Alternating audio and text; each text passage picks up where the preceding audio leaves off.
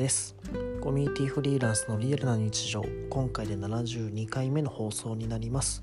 この放送はコミュニティフリーランスとして活動している私永田の日々の話やコミュニティに関するお話をする番組です。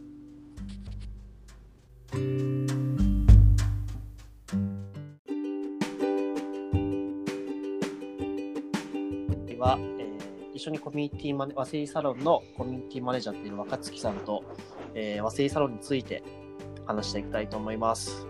イエーイ、えー はい。じゃあ簡単に、若月さん自己紹介とかお願いしてもいいですか？ダメですね。ダメですか？ちょっとそこをなんとか。わかりました。あの、若月と申します。はいえー和製サロンのコミュニティマネージャーを、えー立ち上げ時期からずっとやっています。うん。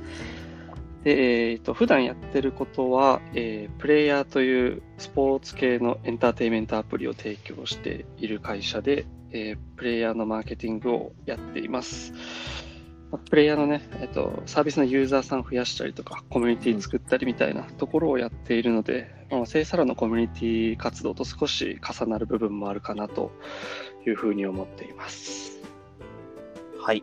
で、えーっと、性格的にはすごい内向型なので、うん。えーこの自宅ワーク、在宅ワークのご時世、なんと元気が増し増し増し増し増しておりますし、まさかの生活リズムが朝方にいい方に治るというね、素晴らしい自宅ライフを。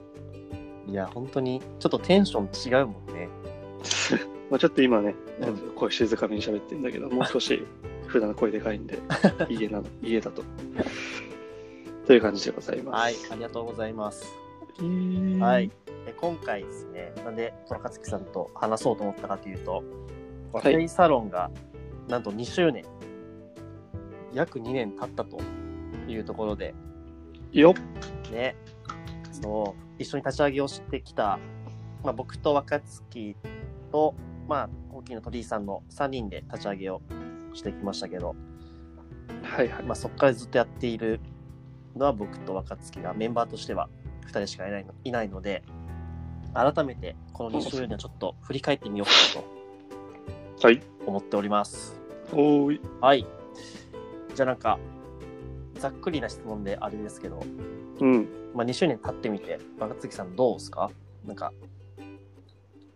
おー、なるほど。うんあのーまずみんな見た目がちょっと変わったよね。見た目どういうこと？どういうこいや、2年ずつ老けたなと思って。あ。あの、前に中ちゃんがツイッターでさ、うん。あの、初期の時の写真を上げてたじゃない？あげたねあげたね。あなんでそう、21人メンバーの見た目が、まあ2年分、こう、ちょっと刻んだなっていう、なるほど。確ちょっとあの、老けたっていう言い方は表現悪いんだけど、うんうん。あの、表情変わってる人とか、うんなん。か、凛々しくなってる人とか、逆にニューマンになってる人とか、うんなんかちょっと表情変わったなと思って、はいはいなんかそこが一番印象的です。確かに。今ちょっとその写真開いてるんですけど、確かに若々しいな、みんなでも。そう、多分俺その写真写ってないんだよ。ね、あの時ね、だって、この裏にあるバーのとこで、バーカウンターら辺でなんか座ってたもんね。そうなんだよ。だってあの時も結構、この先大丈夫かなって感じがちょっとあったもんね。懐かしいけど。そうなんですよ。ね。そうなっては今はこんな感じだから、何が起こるかわからんなって感じですね。うん、そう思います。ね、ほんと初めはなんか、なんだろう、これ何ができるのか分かんないなって感じは俺も思ってて、うんうんぶっちゃけかなりふわふわしてたところがあったから、うん。まあ、それが面白そうだなと思ったけど、同時に、なんだろう、この長く続くとはちょっと思ってなかったしな、正直なところ。そうだね。もうなんか一瞬で 2, 2年経った感じが。ね。いや、本当にそうなんですよね。うん。どうですか、この2年、は結構和製サロンからの影響とか受けたりしてます？そうだね。えーっとね、1年目と2年目でちょっと違っていて、ん、あの、まあ、両方とも結論から言うと影響は受けているんだけど、うん。1年目の方がこう、自分をこう再構築する上で影響を受けていたかなっていう感じがしています。はいはいなんか具体的に言うと、うん割と僕は我が弱いというか、自分で決めないし、うんうんまあ、その時々いいものに、まあ、悪く言えば振り回されちゃうタイプなんだけど、うん。で、その度にこう、うまくできない自分がいて、うん。ちょっとへこむみたいな、うんうんっていうのがあったんだけど、あの、20特に初期21人メンバーの人って、結構自分のやりたいことやってたりとか、確かに。あの和製サロンっぽく言えば納得感持って行動してる人が多くて、うんなんかそういうのを見ながら自分の芯を持つことって大事だなと思って、うん。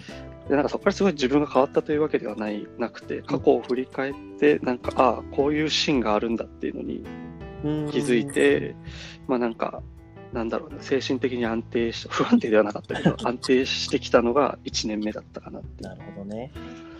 感じですね。うんうんほんで2年目はそれを軸に、まあ、本業でもいろいろアクションし行動したり失敗したりいろいろしてたんだけど、うん。えっ、と7月か8月だよねあの働くを考えるオンラインサロンにリニューアルしたの。8月ですね。8月だよね、うん。になってから、えーまあ、テーマ通り働くを考えるようになったり、うん。えー参加いただいているメンバーの方々といろいろ話して、うんえー、と時にはメンバーさん、えっと、参加いただいている方の方が僕より考え固まってる場合もあるし、うん。時には逆に僕の方が固まってて、うん。えーこうディスカッションとか、まあ、対話したりする時があったんだけど、うんうん。そうやって自分の考えを言えば言うほどより固まっていくし逆に柔軟にもなっていったなっていうのが2年目かな。るほどね。な。はい。なんか。言い方を変えるとちょっとそのバタ話しちゃうけど言い方変えると1年目が自分のうんところをもう一回整理したっていうのと、ん。2年目が取説が明確に分かってきたって感じかな。取説自分の取説はいはいはい。なるほどね。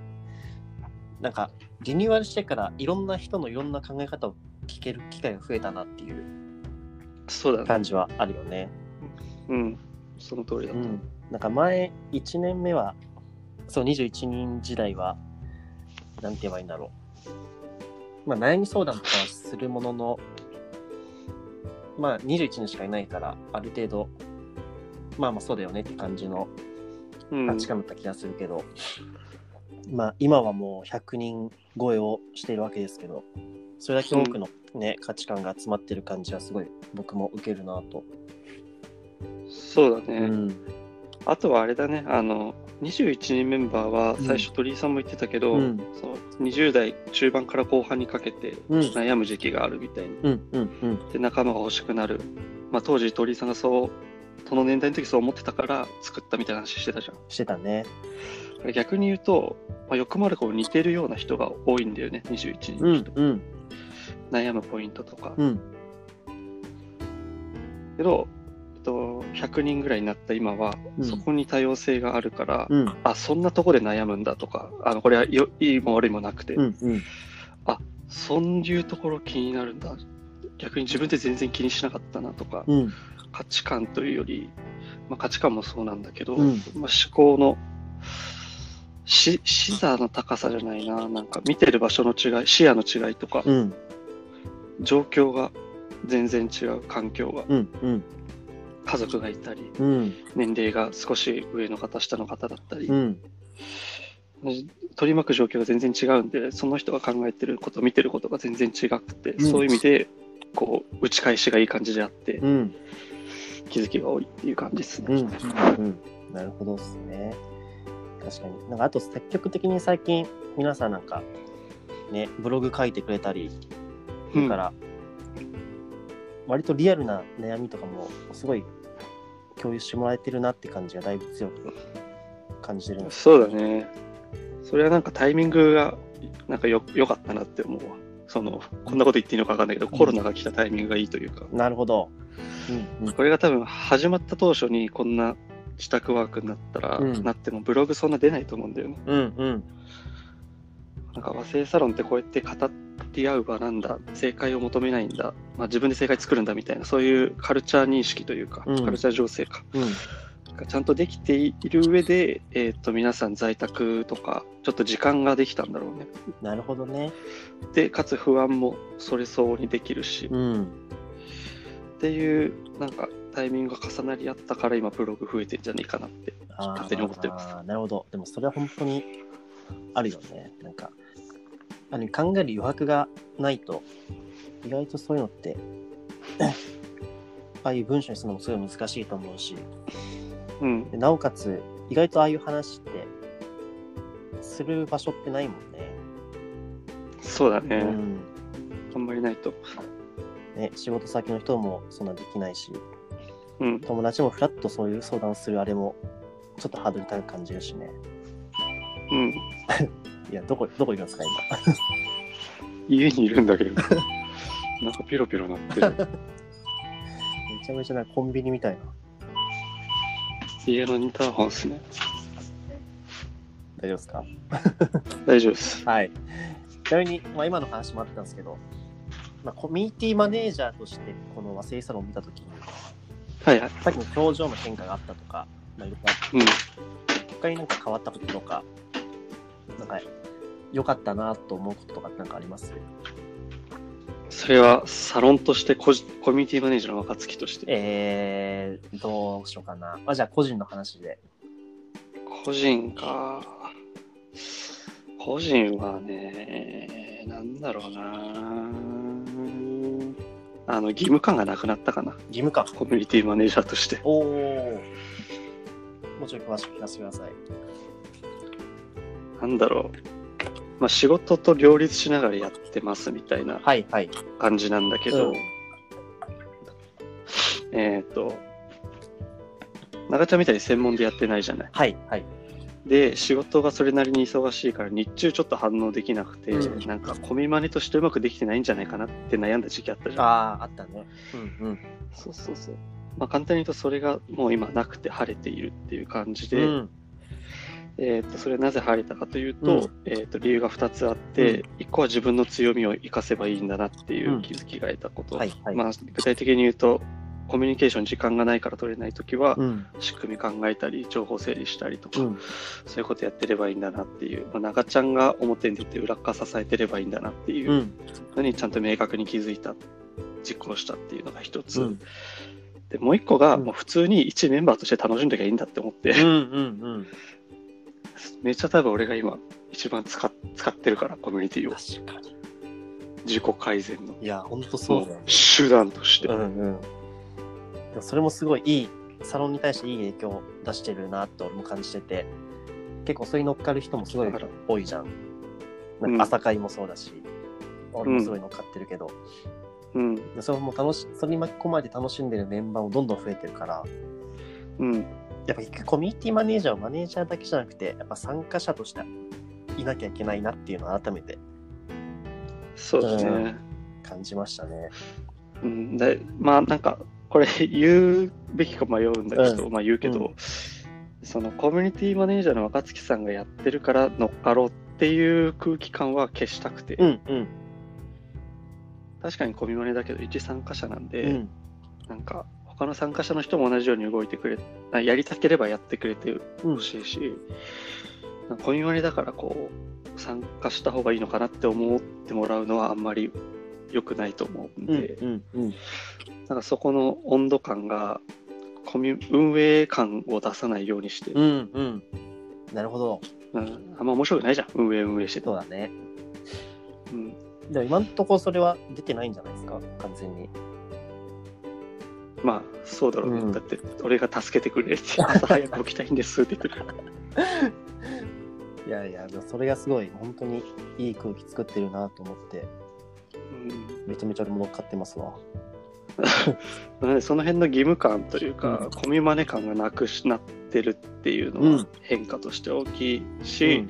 けどちゃんとその裏っ側ではコミマネとしての実験もちゃんと意識的にはやってるんで、うんうんこういう風にしたら活動しやすくなるのかなとか、うん、っていうのはちゃんと裏では持ってるんでなるほど。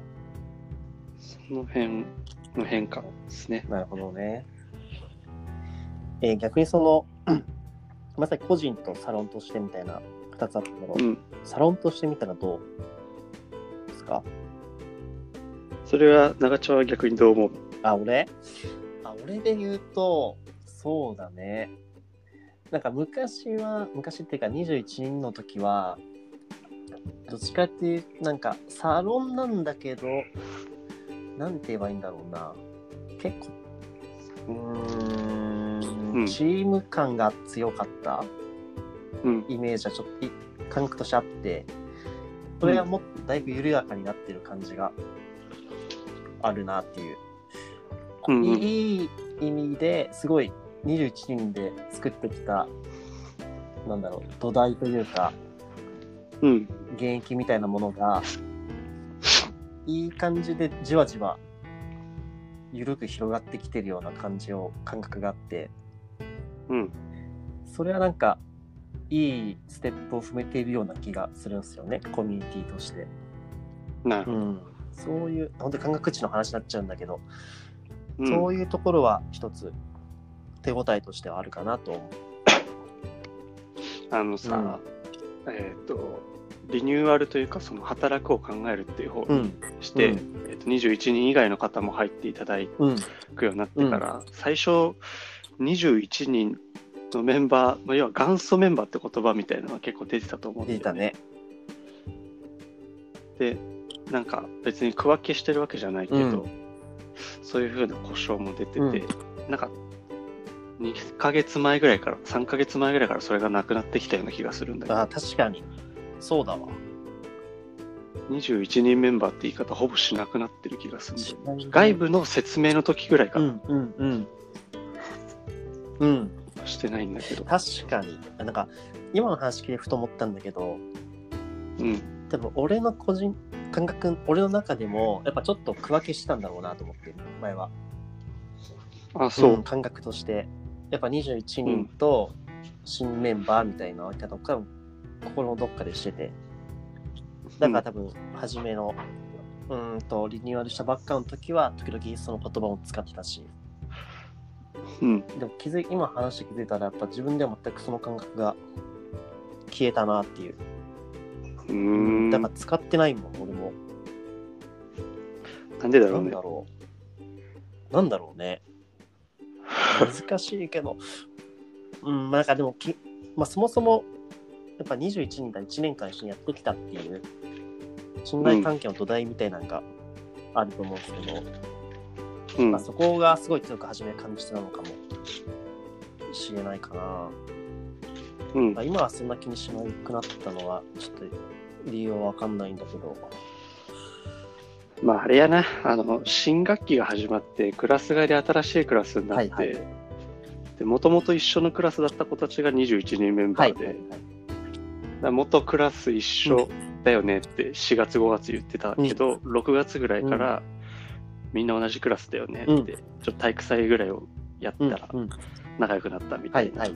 あそんそんぐらいじゃないかなと思う。まあ確かにね。いや、その例えば確かにその通りだわ。なるほど。ありがとうございます。うんまあ、ちょっとあれなんで、次のとこに移っていきたいと思いますが、はい。はい次の時は和製サロンの始まりについて振り返っていきたいと思いますので、はい。一旦切りますね。はい。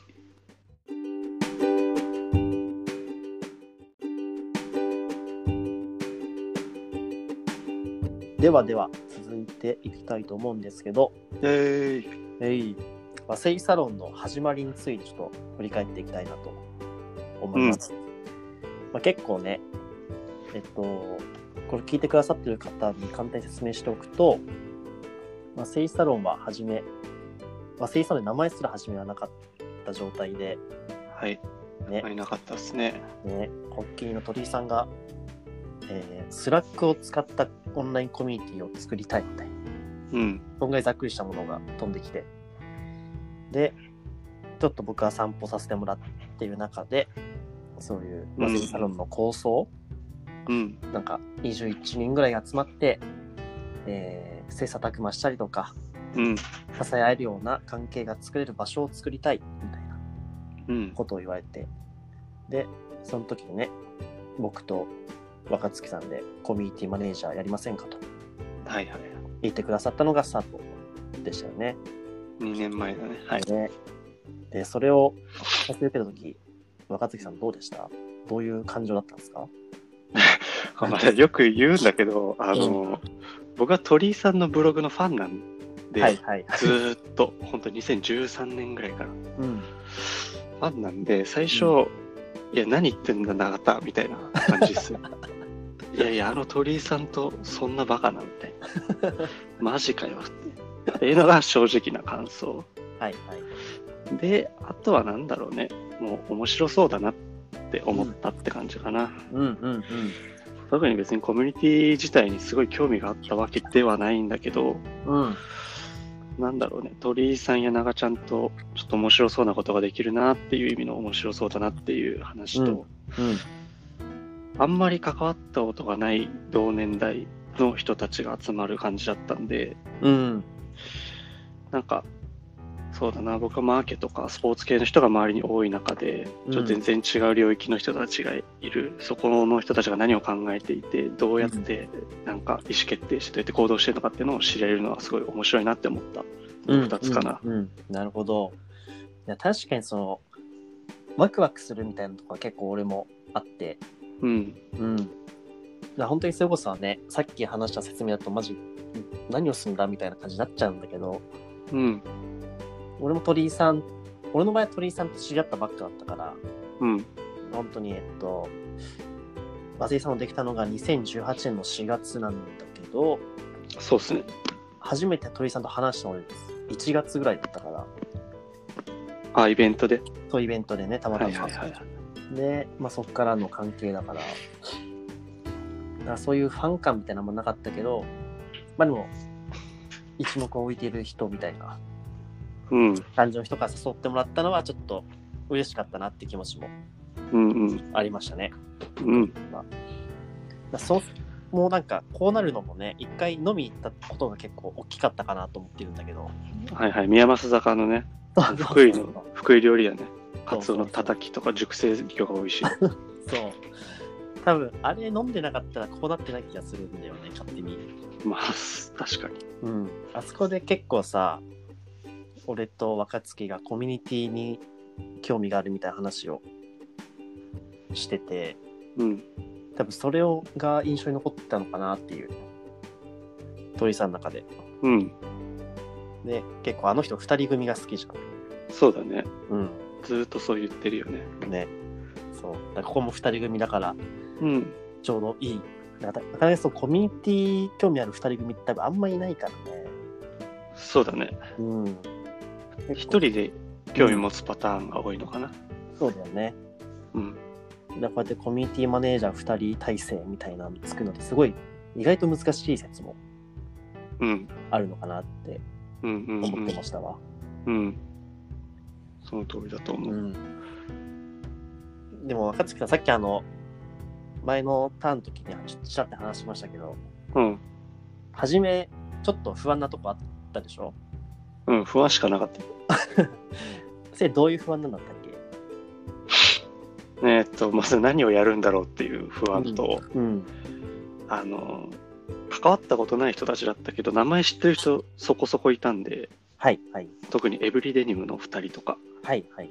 彼らがウェブマガジンやってる時から見てるんで、あそうだったんだ。そうそうそうそう、だから、なんか、鳥居さんへの反応と似てるように、ちょっと恐れ多いなじゃないけど、うんうん。こうなんかうまくやって追い追いつけるかなというか、うんなんだろうな。なんかすごい求められるもの高くなるんじゃないかなっていう不安があった。なるほど。勝手にね、勝手にね、はいはいはい。そういうとこあるんで、私。なるほど。あ、でもそれね、似たような感覚俺も持ったけどね。え、そうなの？なんか生き生きとしてなかった？コいやミュニティできるわーみたいな。いや、生き生きはしたんだけど、なんか不安、まあ不安ってよりは、もう頑張らないとなとは思ってた。ああ、そうなんだ。要は、対等でなきゃいけないみたいな。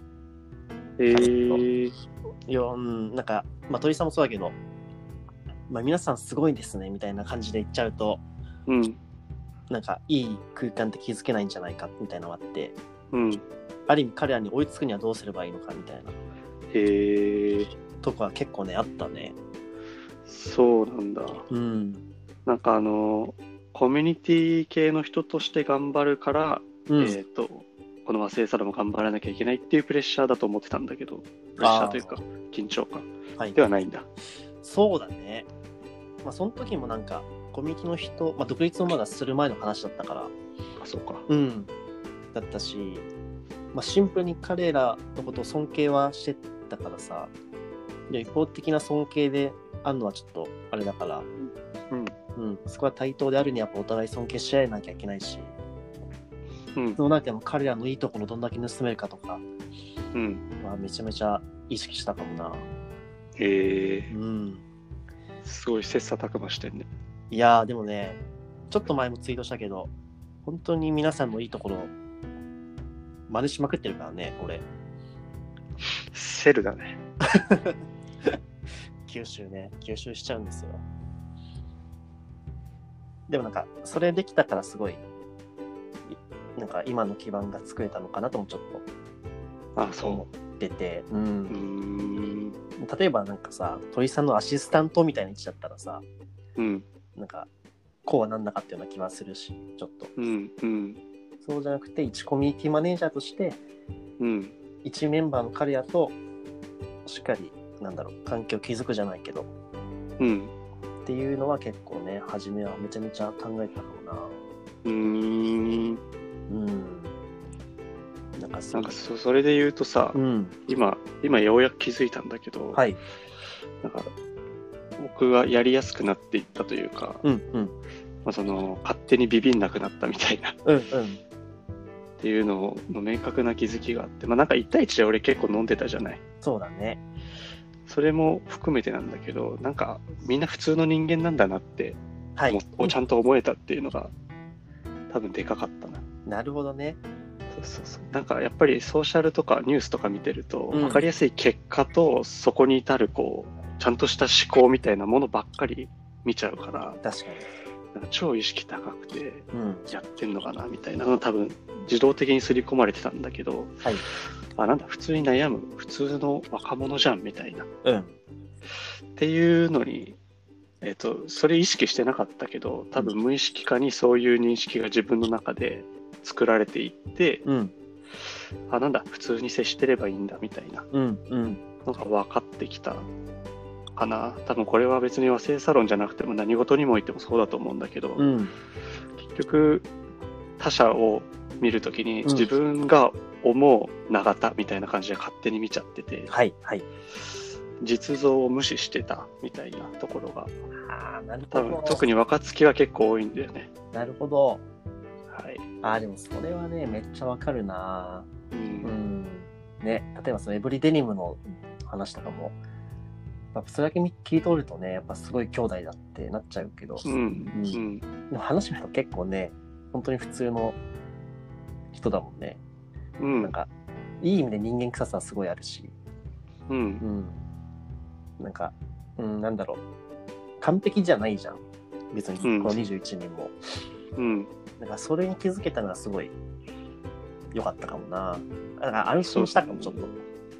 うんうん。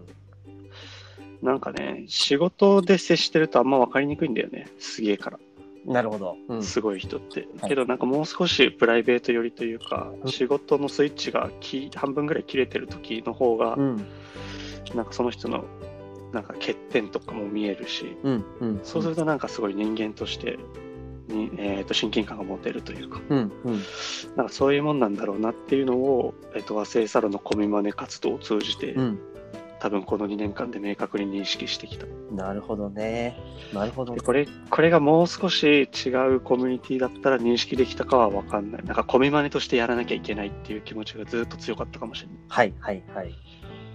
確かに。あ、でも、今の話聞いて、なんか今の俺の、まあ、いろんなコミュニティマネージャーたりするけど、うん。そのスタンスって本当に今、生産で作られたんだなって今、なるほどね。ね、思った。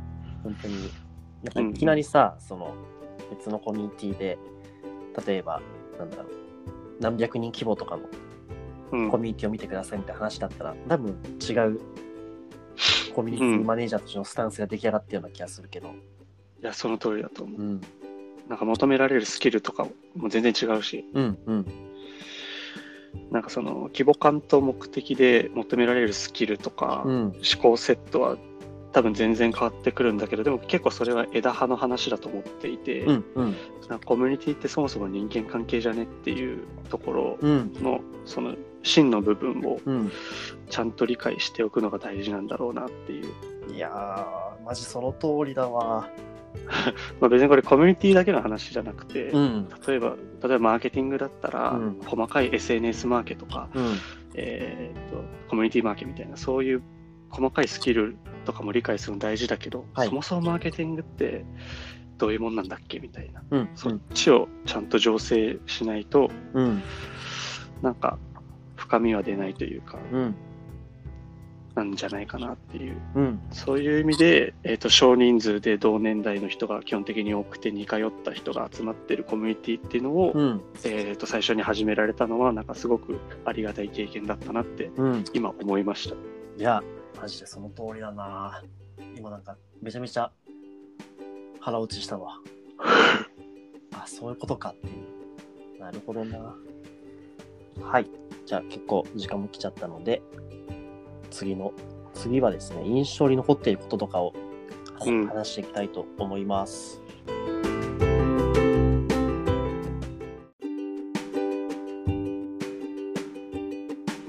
では続いてはですね、まあ、この 2, 週にやってみて特に印象に残っていることとかうんあれば、ぜひ聞いていきたいなと思うんですけどはい。いかがですか？うーん、ないっすね。あの、これっていうでかいのがないんですよ。ぶっちゃけて言うと。はいはい細かくいろいろあるんで、うんなんか、じゃあ3つぐらいあげようかな。おぜひ1個はですね、あの、はい。ライブ配信何回かやったじゃない？そうね。あれが今振り返ってみると、個人的にはめちゃくちゃいい経験だったなと思って、うんうん。なんか自分のこと話さないタイプの人間だったんで、はい。ライブ配信で話すっていう経験自体、まあ、やればやるほど、えー、と慣れていくし、うん。えー、と学びも多いし、うん。すごい印象的だったなっていう。で、うん。あと、そういった話を人から聞くのも面白いし、うん。あとは和製サロンの人の話は結構ね、何の話だっけとかもそうだし、うん。なんか面白いなと思って、うん。まああんまりわっしょい、あよいしょよいしょしたくないんだけど、うん。まあなんかさ、すごい、それを含めても面白いなとうん思ったかな。うんうんうん。ね。確かに。あすれはげえ、すげえ浅いこと言っちゃっいやいやいやでもあれは本当にいい僕もいい経験だなと思っててた。うん。なかなかなんかさああいう場になるとしっかりなんか意見を交わし合おうっていううん。姿勢になれるしうん。意外と和製サロンで、まあ、普段はそ当時はスラックでやってましたけどうん。なかなかその中でも意見を交わし合おうっていうのって意外と少なかったから、そうだね。ああやってなんかテーマに沿って自分の意見をこうやって交わし合う1時間2時間の間で交わし合うのってすごいうん。いい経験だったなと。そうだね。あとね、俺結構要点まとめて言っちゃうだけなんで、いつも。なるほど。うん逆にまとめるのはそこそこうまいと思ってるんだけど、うん。その過程を吹っ飛ばして伝えちゃうから、なんかうん冷たいって思われたり、うんえ、それで終わりみたいな感じで思われたりするんだけど、うんまあライブ配信って無駄な話もちょっと間にいっぱい入っちゃう。まさにこの音声収録もそうなんだけど、うん。で意外にそういうところの方が、なんか散りばめられてるものの方が伝わるからこそ自分の意見がちゃんとうん。温度感を持って相手に伝わったりとか。するなっていうのを気づいたし、で、うん和製サロンの面白い話をしてくれる人たちはなんかその雑談とか余計うんヨタ話みたいなところにすごい温度が宿るなっていう。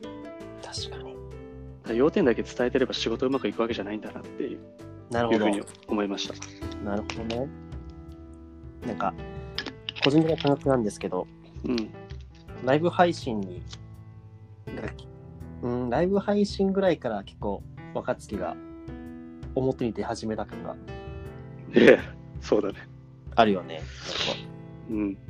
それまではなんか写真も出んの嫌だみたいなうん。感じだったけど。まあ今でも嫌ですよ。でもだいぶ緩やかになった感じが。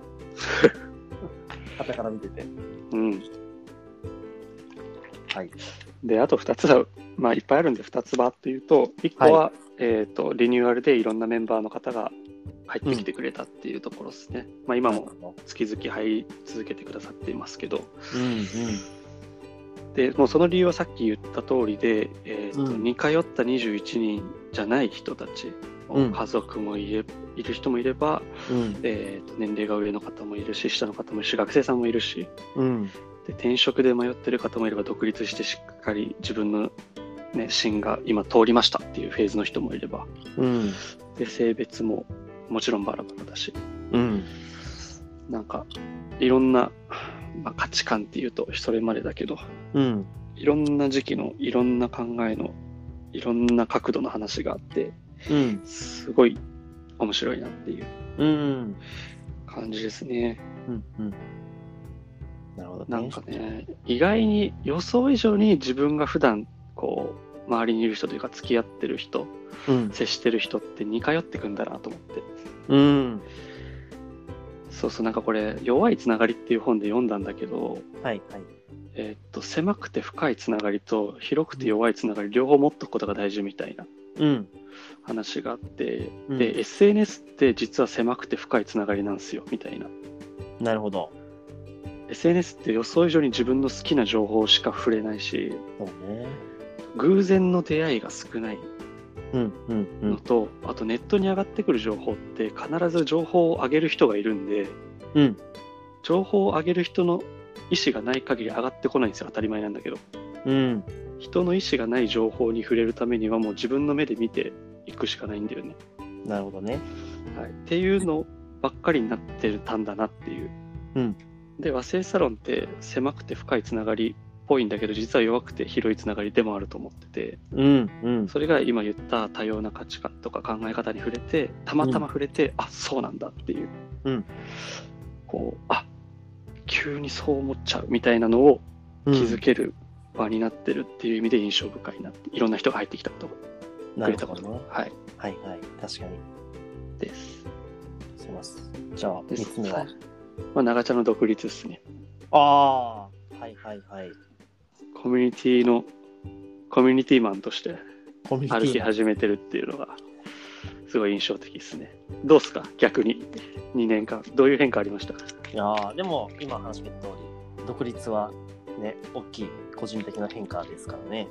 うん。これも和製サロンなければ絶対に、絶対にとは言ってんだけど、まあでもほとんどの確率で多分独立してないうん。ので、うん。そうそういう意味で言うと、その背中を押してもらった存在として、和製サロンのみんながいてくれたっていうのがうん。かなり大きな出来事ですね、個人的には。いや、それはもう知ってんのよ。その話はもういっぱいあなた知ってるから知ってるの。で、その独立しました。で、いろんなコミュニティの、まあ、案件、プロジェクトに関わってきました。はい。っていう多分関わり始めて1.5年ぐらいだよね、いろんなコミュニティそうだね。に。いろんなコミュニティに関わった、かつコミュニティのプロとして歩き始めたい。で、1年ぐらい経ちました。どうすかっていう。なな、そういうことか。なるほどそう。。そういう意味で言うとね、でも本当に改めてそのいろんなコミュニティを見て、うん。この和製サロンともなんか立ち位置とかいろいろ考えたことあったんだけど、うん。結局他のコミュニティマネジメントでやってることって、全部和製サロンでの気づきだったりするんだよね。のね。うん、本当に和製サロンで感じたこととか、実験したこととかを、うん。あ、これうまくいったからこのこのコミュニティやってみようとか、基本的にそういう感じなんですよ。うんなんでうん本当になんか、改めてこの、まあ、1年半ぐらいなんですけど、独立してから。うん。もう、このコミュニティマネジメントの基盤を作ってるのは明らかに和製サロンなんだよね。だからうん本当にいろんな仕事を今、この1年半でやらせてもらったんだけど、うん。まあ、この先も和製サロンとの関わりは保ち続けたいなっていうのが今のあ感想だったりしますね。うん。なるほどね。うんなんだろうね。確かに。すべて、まあなんか物事って応用というか、最最適化というか、まあ、SNS マーケで言うとさ、ツイッター、えっと、同じ動画コンテンツだったら、はツイッターに出すときはツイッターっぽくちょっと編集してあげて、はい。インスタのときはインスタっぽく編集してあげて、はい。っていう細かいのがあるんだけど、でも元々の動画は一緒で、うんうん。なんかそんな感じとちょっと似てるなと思いなうがら、ん。確かに確かに。本質的に大事にするのはさっきいつも言ってる関係性の集合体みたいな、っていう基本的な大切にしてる概念があって、うそれを各コミュニティの特徴に合わせてアレンジしていくみたいな。そうだね。いや、おっしゃる通りです。イェーイ そうだね。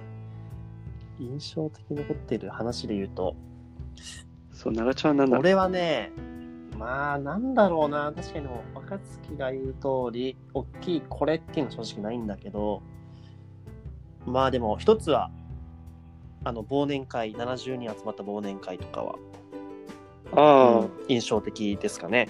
あ、あ、そうなんだ。俺、ほぼ行ってねえからさ。あ、そっか。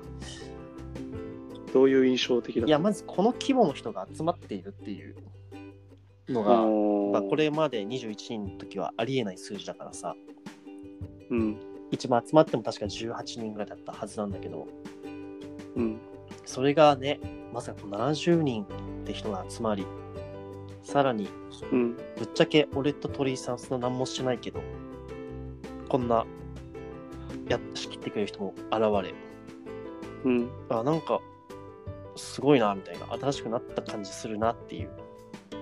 うーんでもさ、なんか昔、コミュニティ活動っていうか、あのスポーツ系のやつとか、うんあの平成スポーツコミュニティ。とかやってた時、なんか100人規模で集まったりしなかった？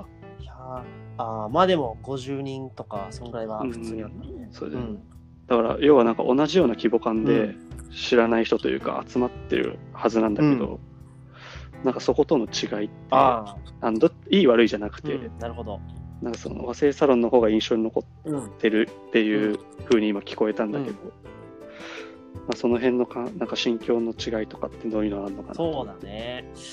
そうだね。まあ、当時のスポーツ系のコミュニティだとね、本当に、もう俺が回さないと仕方ないって感じだったから、うんううん。ん、なんか俺が手を止めたらもう全てが止まるっていう状況だったからなね。るほど。まあ、ある意味その、まあ、セイサロのがいいチーム感は感じたかもね、この時。うん、うん。なるほど。それも率先的に、なんかそれこそね、門左衛門さんがバナー作りますよとかさ、はいはい言ってくれるし、ターフジさんもうん。司会やりますよとか、うん。ああいうのがすごいあありがたいし、うん。なんだろう、ああ、なんか、うーん、コミュニティとしてのフェーズがなんか変わった感、なるほど、を感じましたね。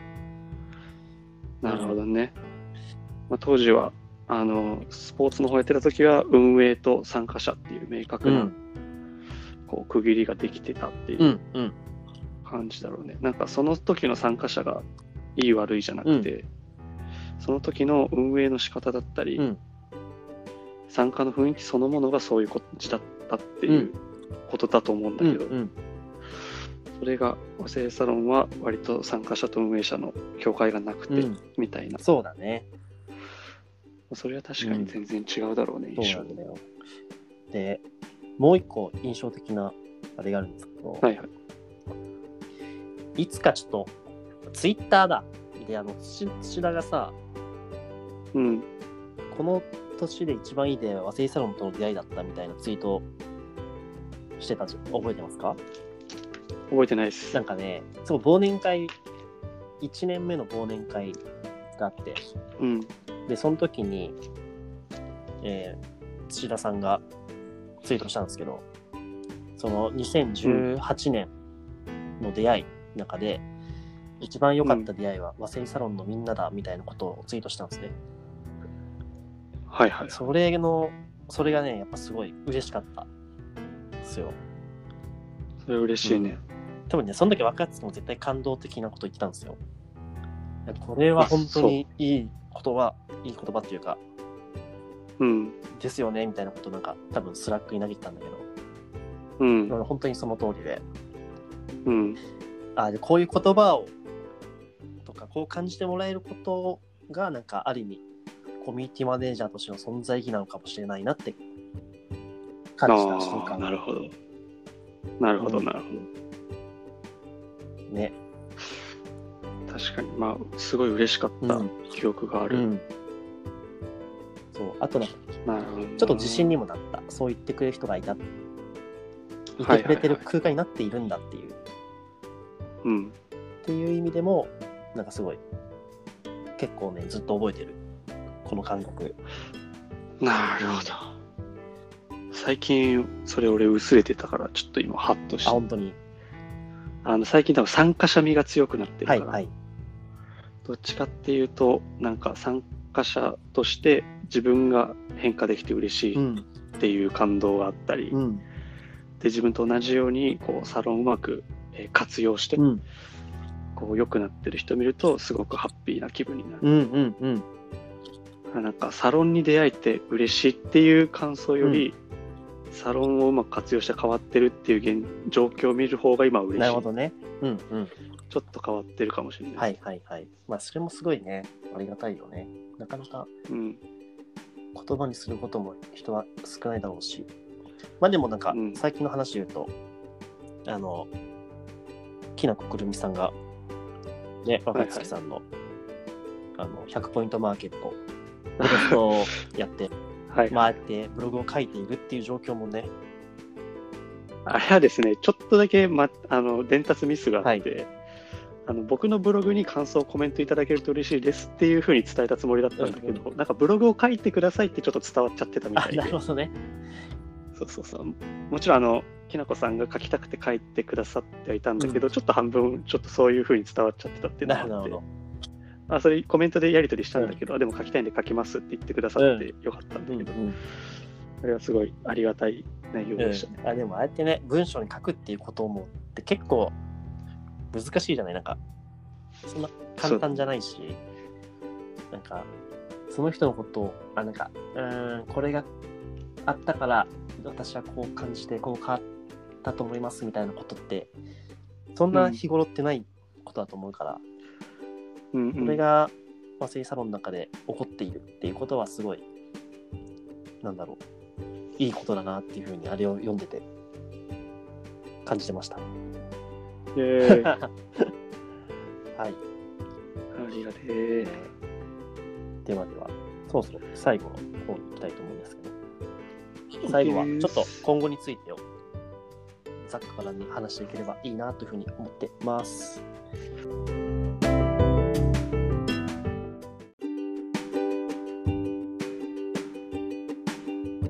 最後の方に行きたいと思うんですけど、はい。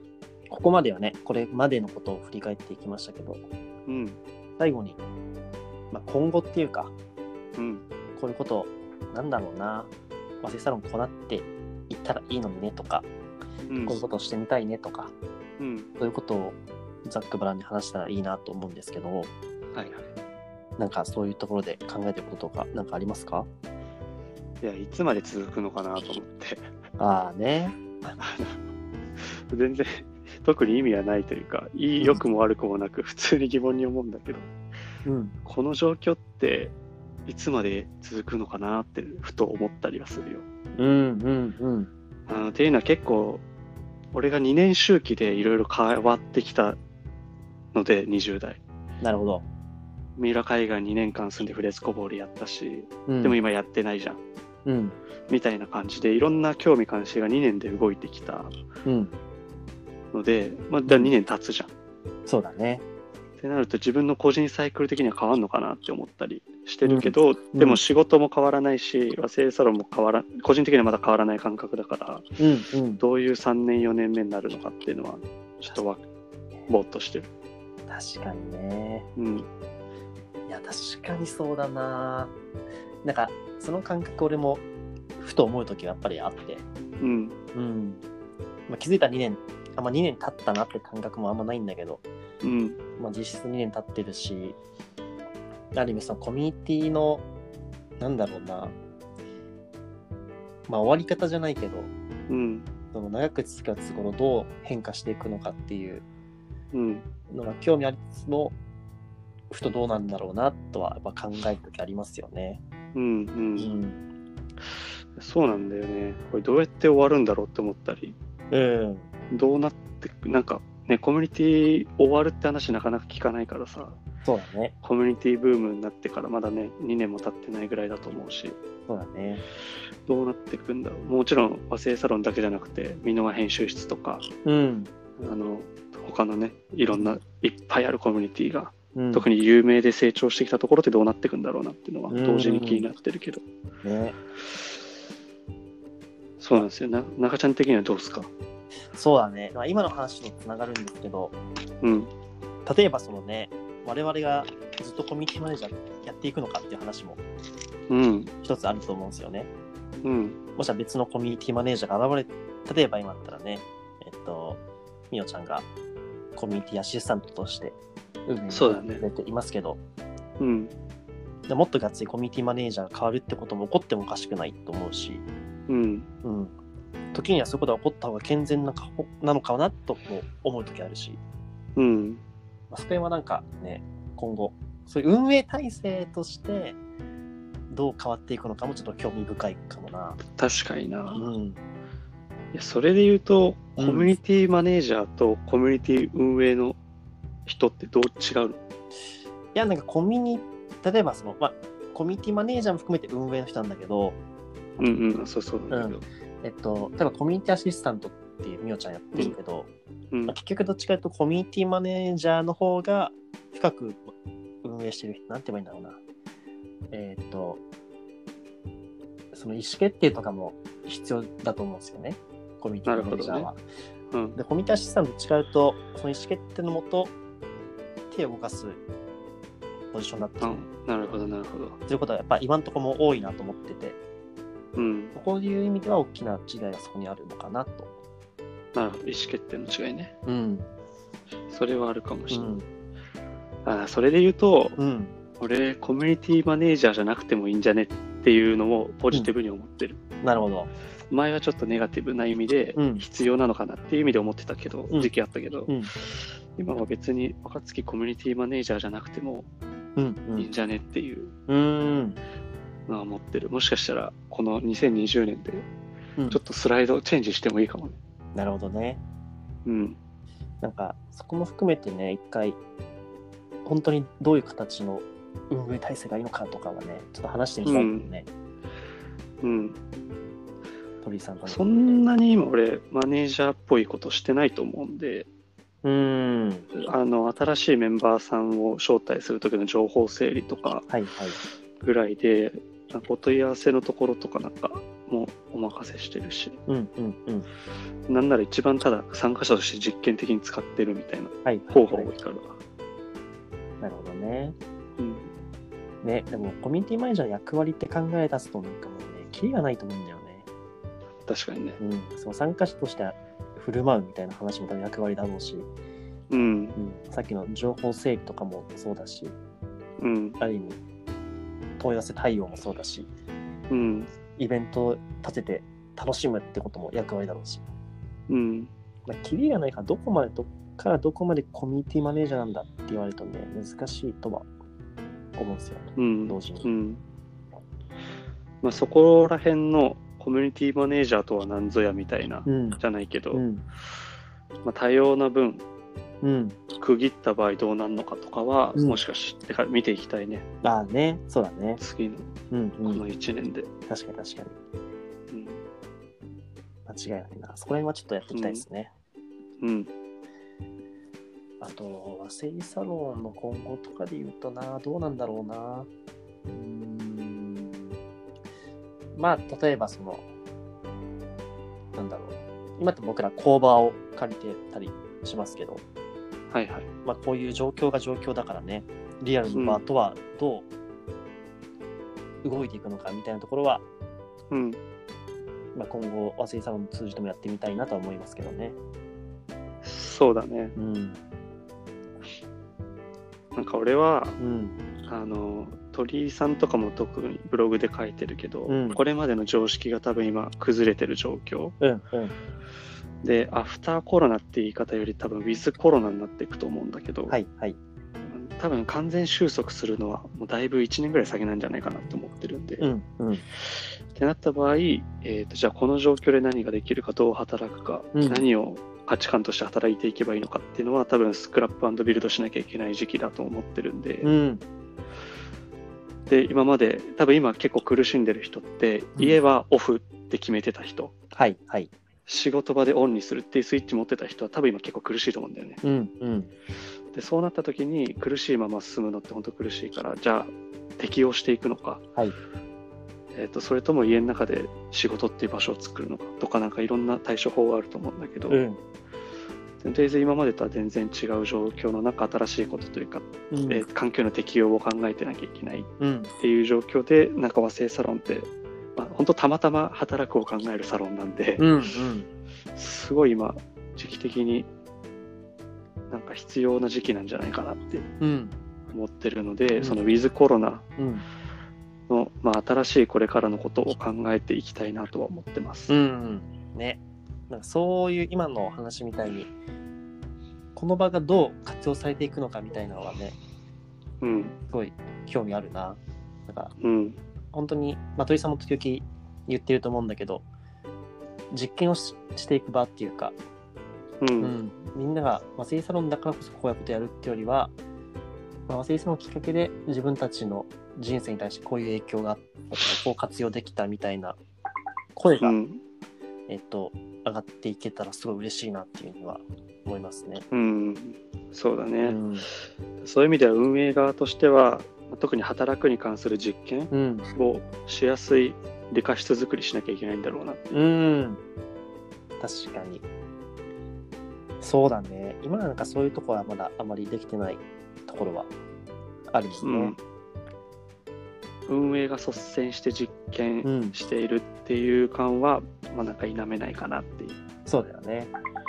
うん。うんうんうん。確かにそこら辺はちょっと今後やっていきたいですね。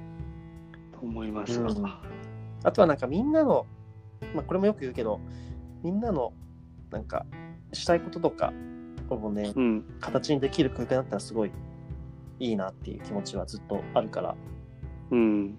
それをどう形にしていくかっていうのは今後意識してやっていきたいことかなとは思いますね。なるほどね。うん俺は早起き形にしたけどな。あ、そう、まさにもうそういう、そういう、そういう、そういうやつです。まあ、あんな若月みたいにこうやってうまく活用して自分の生活習慣を変えるとか、うん。自己実現を可能にするとか、うん。そういう空間であると、もっともっと面白くなるんじゃないかなとは、勝手に思ってます。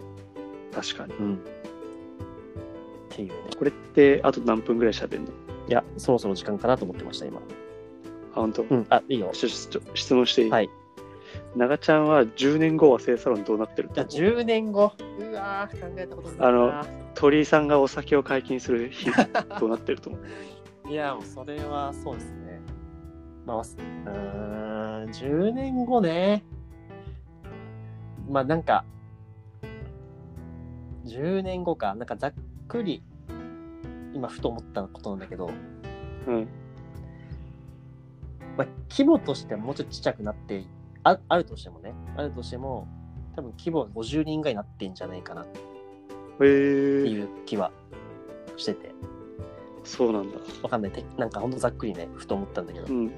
うん。で、なんか、ある意味、初めの21人時代に帰ってくるような気が、先祖返り。そう、なんか、まあ、いろいろやってみて、本当に改めて濃い人たちのつながりが、になっていくではないかとか、うーん。で、今、ふと思いました。えー、おもろ。根拠はないです。おもろいっすね。なんかね、その周りの、そのとかさ、うん。旅しゃぶとか、うん。もう結構今縮小してて、うん。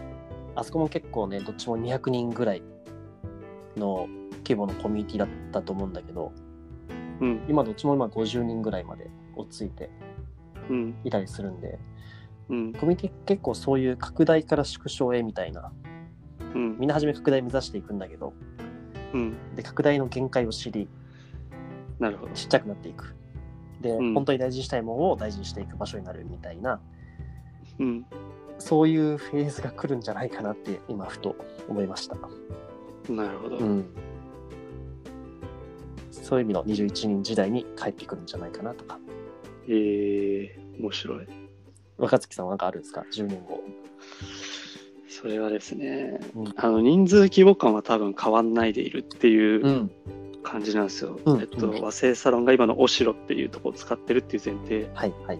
まあ、お城みたいにこう、オンラインでつながってる今の形でやってる前提で、はい100人から150人規模はずっと変わんないんだろうなと勝手に思ってます。うんけど、そこにいる人が2年ぐらいでガラッと変わっていったりして、うん。うん。どんどんこう、新陳代謝ではないけど、はいはい。出ていって、また新しい人入ってくるみたいなのが常時続いていくみたいなうんうん。感じで、そこで関係性が切れるんじゃなくて、うん。そこ、なんかなんていうのね、和製サロン卒業メンバー同士でまたコミュニティができてうん。いくっていう、あのなぜなぜかっていうと、働くを考えるっていう時に考え切るフェーズが必ずできると思ってて、はいはいはい。ある意味俺2年経って割と考え切っているから、もうどんどん行動して実験していかなきゃいけないフェーズなんだけど、うん。そうなった時に一旦抜けてもいいかなぐらいは思ってて、なるほど。そうそう、その働くについて悩んだり考え込んでるフェーズに2年間ぐらいこう、バーッと楽しんで、はいはい。で、卒業したら、えっ、と、切れないけど、こう、緩やかにつながってて、どんどん関係人口的に増えていくみたいな。うんうんうん。なんか前さ、21人メンバーそれぞれのコミュニティができたら面白くねって話昔したじゃん。したね。なんかそんなイメージにちょっとだけ近くて、ああ、なるほど。中心に今の和製サロンって輪があって、その周りにいろんなちっちゃい輪ができてて、うん。で、こう、行き来ができるみたいな。うんうんうん。経済圏って言ってもいいし、うん。和製サロンファミリーって言ってもいいし、はいはい。なんかそういう意味でコアなコミュニティの人数は変わらないけど、周りにこう関係している人たちはどんどん増えていくうんうんっていうイメージを持ってます。うん。なるほどね。それ、やりたいな、でも。そうそう、なんかふんわりはできると思うんだけど、もう少し明確にうん。こう意識して作っ作っていくというか、はい。形をデザインしていくのはどうしたもんかねとは思うけど。あね確かにそのコースは面白いよなそうそうそう。なんかこう、つながってたいからずっと残り続けるだけっていうのも、なんかちょっと違う気がしていて、んうん必要じゃなくなったフェーズだから卒業するでもつながってるっていう方が健康的な。な。んか卒業する人止めないっていう話したじゃん。そうだね。で、逆に悩んだらいつでも戻ってきてくださっているし、うんうんうん。そういう状態を。確かに。なんかいいなと思ってる。なんかうまくその循環が作れるようにしていきたいですよね。そうそうそうそう。うんうんうん。いやまあその通りですわね鳥さんも最近ブログでも書いてましたもんねそうだっけ？なんか卒業ああ、はいはい。やめやめたければ全然やめなんだろう卒業もうん。ウェルカムみたいなことうん。まあ本当にその通りだからそれが一番健全だよねなんかうん。居続けなきゃいけないって無理だもんなうん。なん。か人と2して年、3年ぐらいでうん。回るんじゃないかな。うん。じゃなきゃ多分固定化しちゃって、うん。考えが逆に。そうだよね。そうそうそうそう。でまたそのなんか行き来がね出入りが自由にできるみたいななんか。うん。また帰ってこれるし、そうそう。うん。なんかだからなんか和製サロン、うん。き傷版みたいなやつができて、うん。いろんな部屋できても面白いなそれちょっとなーややりたいなーそれやりたいな。和製サロン島田版。ーはい。はい。はい。あの、別に、あやさん版とか、はい。ターフジさん版とか、うんうんなん。でも、誰でもいいんだけど、うん。か、ラジオ部版とかね。はい。はい。それ面白いな。そういうバージョンがいっぱいできても面白い確かに。それはぜひやりたいですね。な。はい。ちょっと喋りすぎいやいやありがとうございます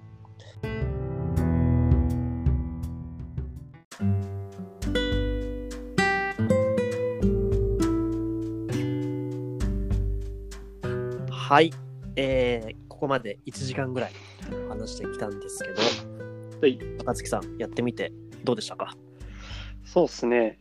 えっ、と、なんやかんや和製サロンについて、こうやってなんか振り返ったり、えーうんちょっと長い先のことみたいなのを考えるのってなんやかんやなかったので、うん。なんか、いい機会だったなっていうのと、話しながらハッとしたなっていうのが正直な感想でございます。確かになんかあんまりね、運営ミーティングとかしてる中でも、こうやって先の話とか、振り返りとかって意外とあんましてないから、めちゃめちゃいい時間になりましたね。うん。うん。あと、話しながら気づくことが基本的に多いんで、う私は。ん。なんで、ああ、なんか意外と自分って2年間で結構、ね、変化してきたなとか、うん。うん。他のメンバーも変化してるんだろうなとか、うん。うん。はあなんかね、しみじみしつつ、うん。うん。ほっこりしつつ、うん。うん。モチベーション上がりつつという感じでした。確かにね。なんか今の聞いて、他のね、すごい初期メンバーとかの人にもちょっと聞いてみたいな。撮ってみてください。この2年間どうでしたかって。まあ、聖サロンラジオでやろうよ。ああ、確かにね。これは俺のやつより、和製さんのラジオがいいね。うん。ちょっと部長に相談しますね。相談してみてください。はい。まあ、そんな感じで今日は終わりたいと思います。おーい、はい。本当に若月さんありがとうございました。ありがとうございました。はいバイバイ。さよなら。